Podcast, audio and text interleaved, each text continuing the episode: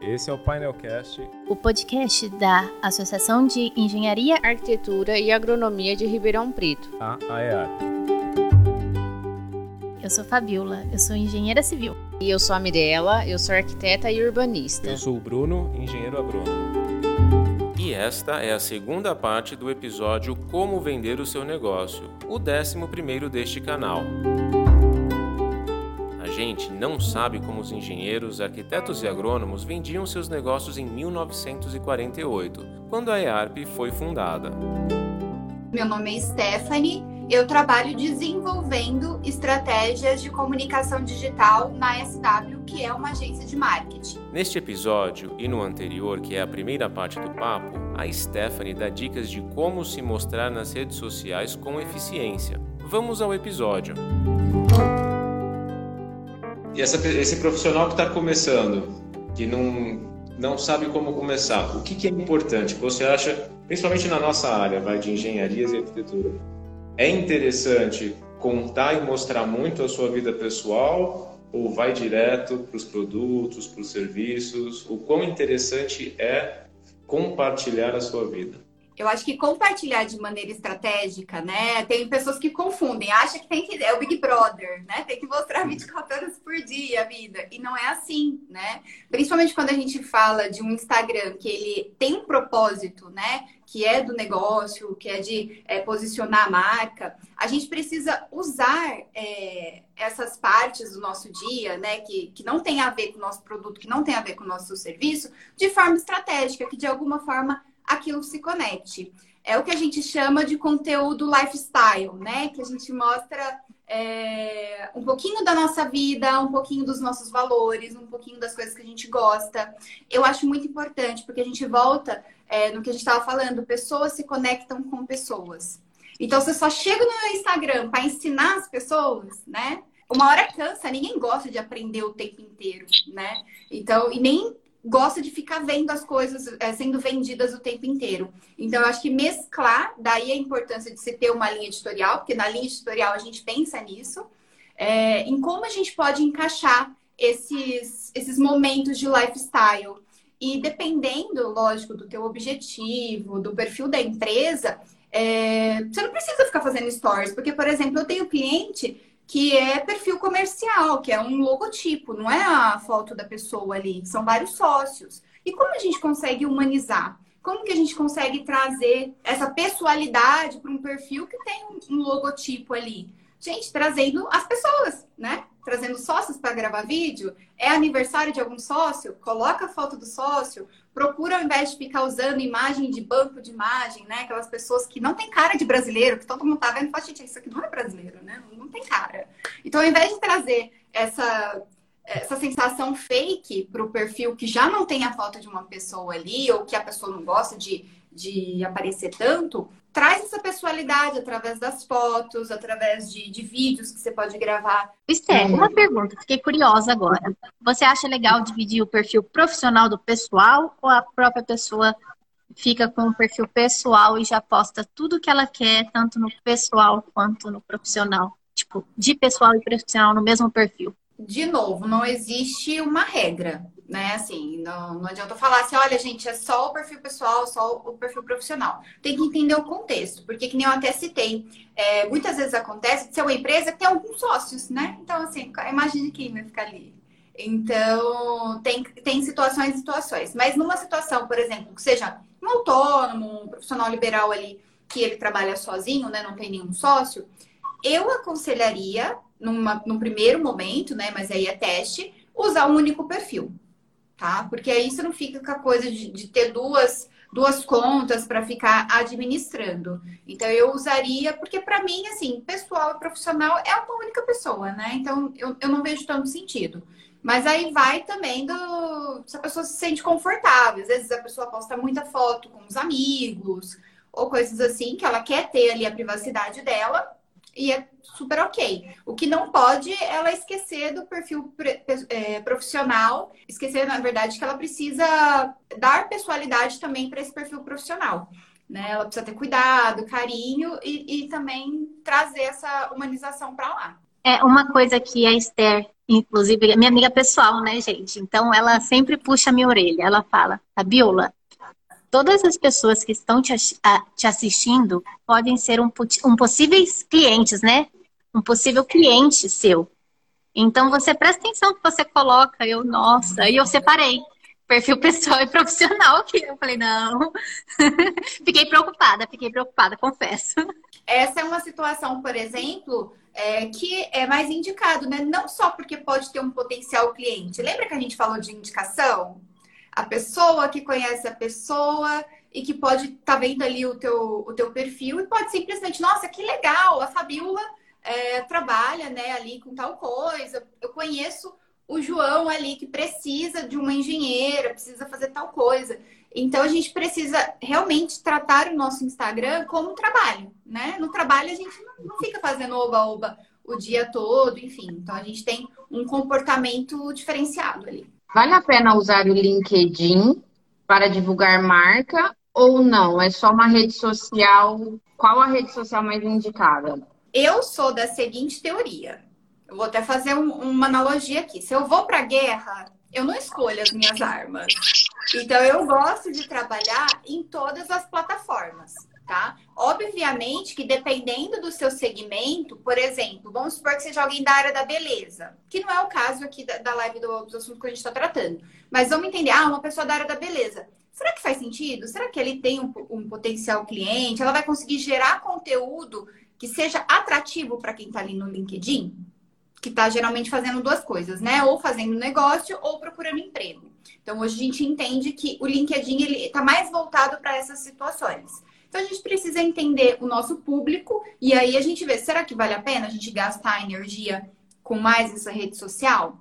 Então, precisa entender com quem a gente está conversando, mas super, super vale a pena. Eu, por exemplo, nas estratégias que a gente faz aqui, como também são segmentos mais tradicionais, a gente usa LinkedIn em tudo. Quais ferramentas estão entregando mais hoje? É, quais, como a gente consegue ver esses melhores resultados? Ou como que a gente consegue ver o resultado em si? É, o resultado a gente consegue ver através das métricas, né? Desses dados que as redes sociais fornecem para a gente. Então, também uma coisa muito importante que se a gente vai levar o nosso Instagram, essas plataformas de forma profissional, é que a gente realmente coloque lá, lá nas configurações, por exemplo, do Instagram, tem como você tornar a sua conta profissional. E a partir do momento que você torna a sua conta profissional, você tem esses dados para analisar.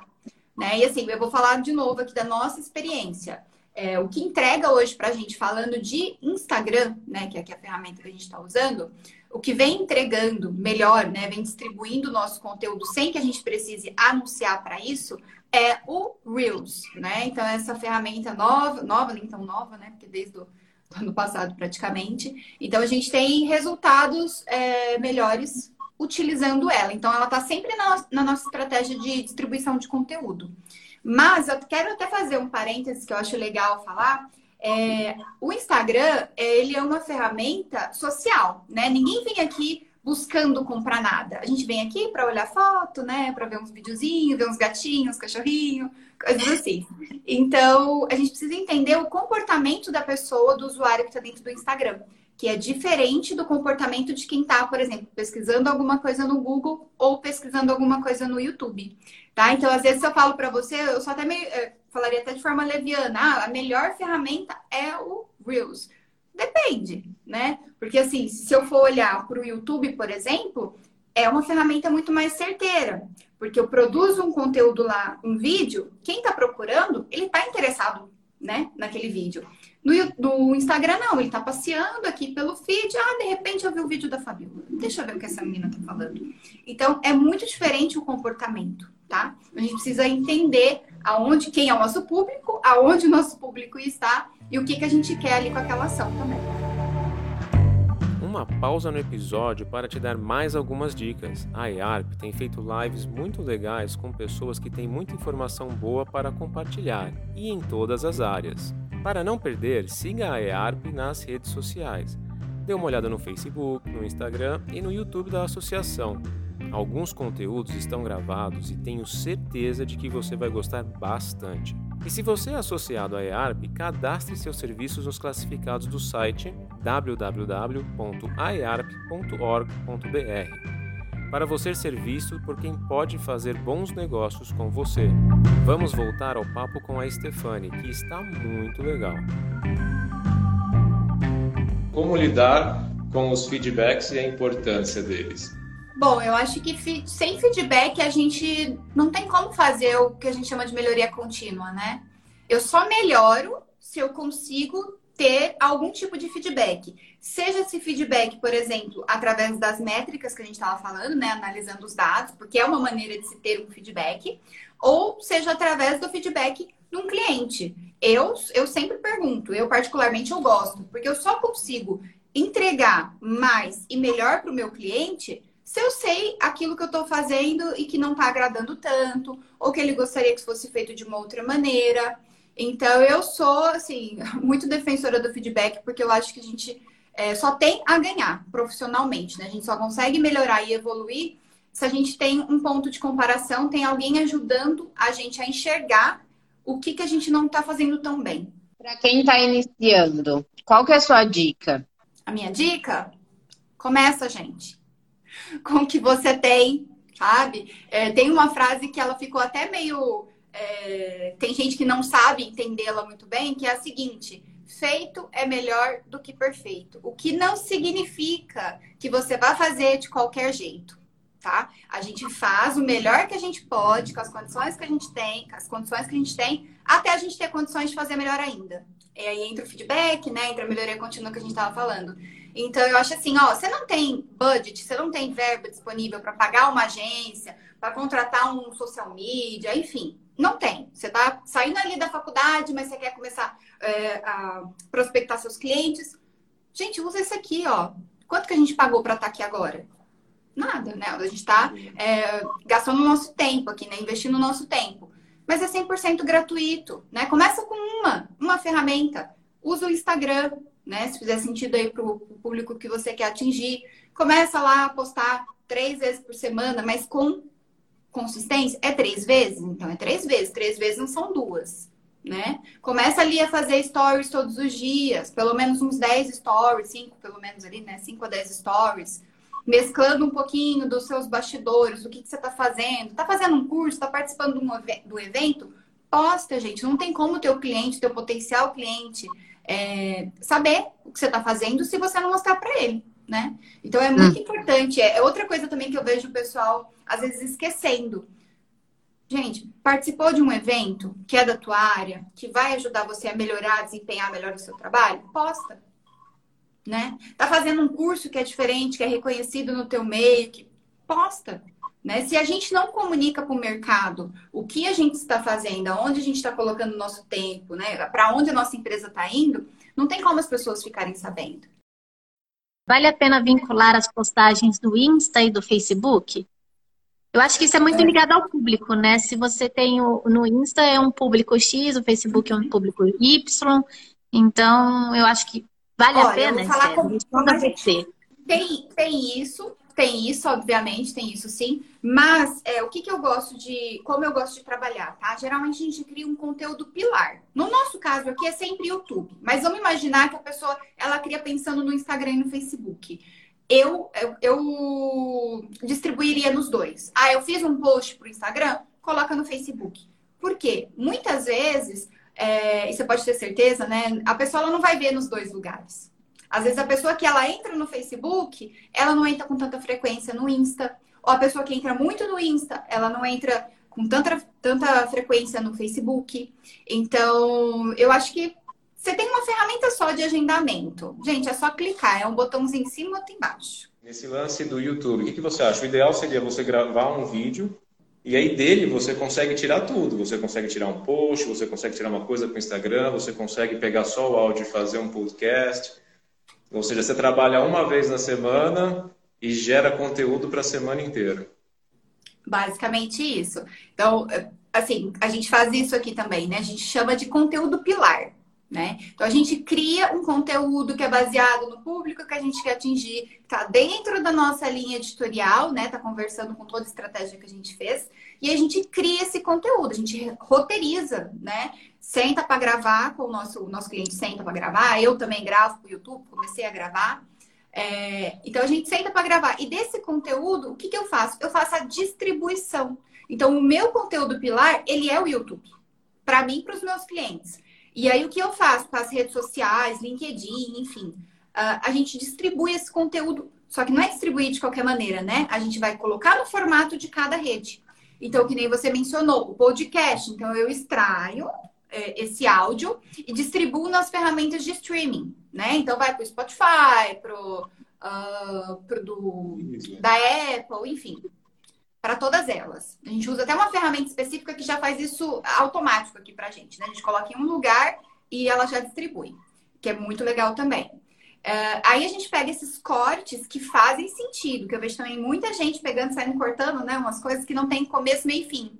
Então, esse corte, ele precisa passar uma mensagem, né? Ele precisa ter um começo, ele precisa ter um meio e precisa ter um fim. Mesmo que ele tenha 30 segundos.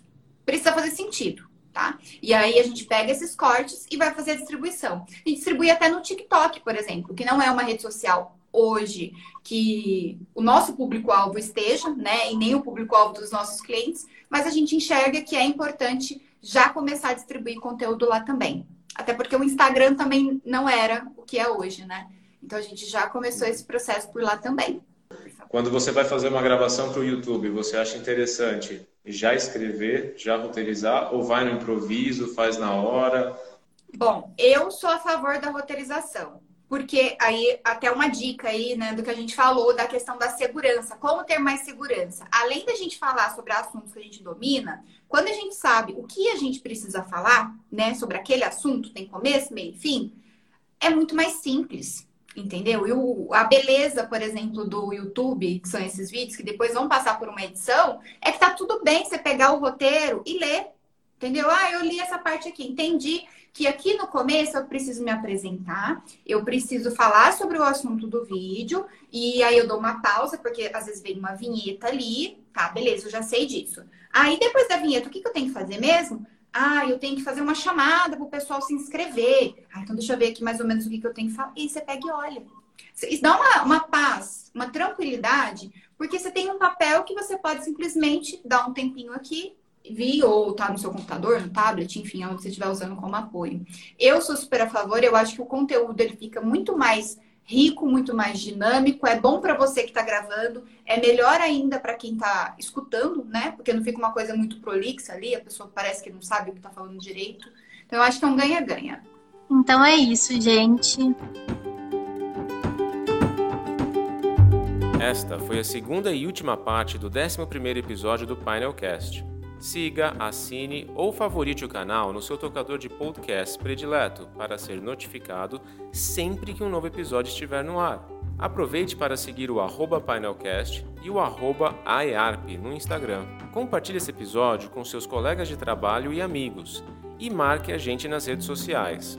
O Painelcast está no Spotify, Deezer, Google Podcasts e na galeria de vídeos do site da AEARP. A trilha sonora é da Blue Dot Sessions a produção dos episódios é da Texto e Companhia Comunicação. Quem dirige, edita e sonoriza é a jornalista Daniela Antunes. E se você não é associado da EARP, aproveite para entrar no site e conhecer todas as oportunidades que a associação oferece. É o www.aearp.org.br. Se você é engenheiro, arquiteto ou agrônomo, seja a EARP.